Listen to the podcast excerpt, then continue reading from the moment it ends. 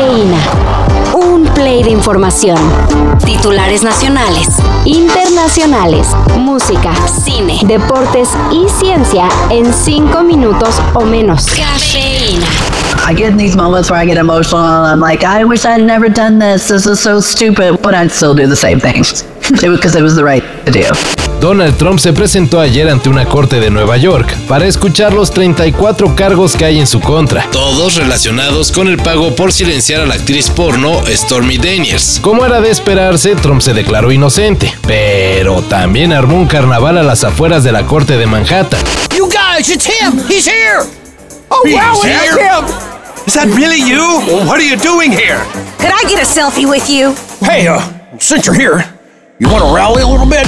Y pues ya, de eso fue todo. Luego del showzazo, el expresidente regresó a su mansión de Mar a Lago, en Florida. No me puedo creer que esto pase en Estados Unidos, reprochó Trump en su red social, Truth Social.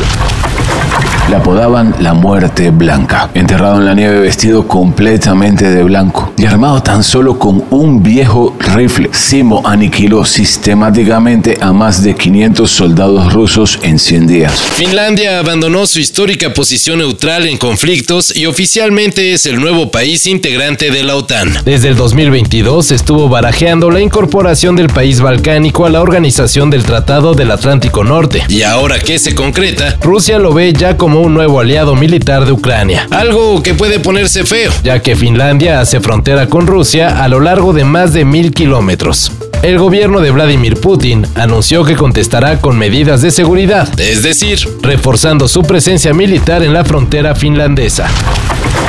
Parece que Daft Punk jamás volverá a reunirse. Y lo decimos por la razón por la que el dueto francés decidió separarse.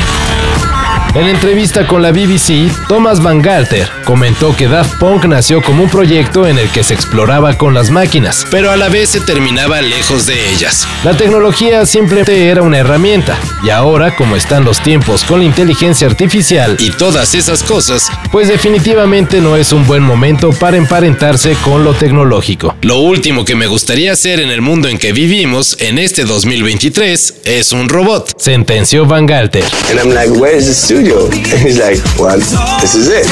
And then, oh my God, I got so depressed because they were making this music with nothing. Parece que cae el césped porque estaba Fernando Hernández. No sé si lo empuja, no sé qué es lo que sucede. Sí, Romero está exagerando porque choca contra Fernando. Se queja de que el árbitro lo lastimó. Increíble, ¿no? Por andar agrediendo a jugadores, el árbitro Fernando Hernández fue suspendido por 12 juegos. O sea, no pitará en lo que resta de la temporada. El pasado sábado, en el partido América León, a Hernández se le pasó la mano al momento de responder los reclamos del jugador Lucas Romero y lo neutralizó con un rodillazo. Yo no creo que haya sido con mala intención.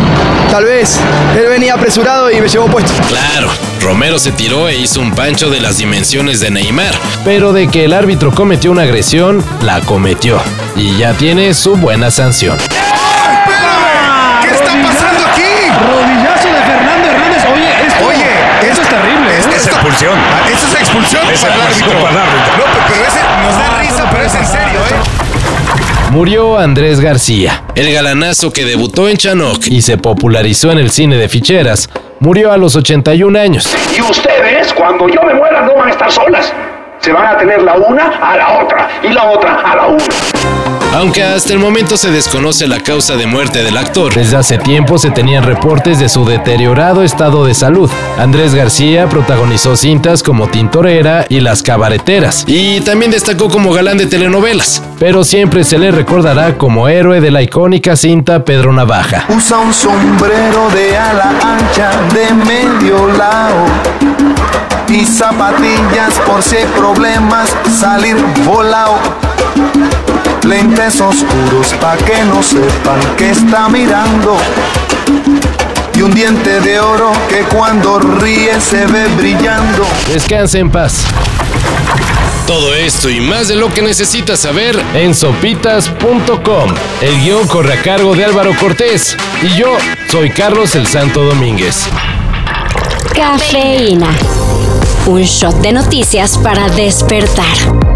Lunes a viernes por sopitas.com. Y donde sea que escuches podcasts.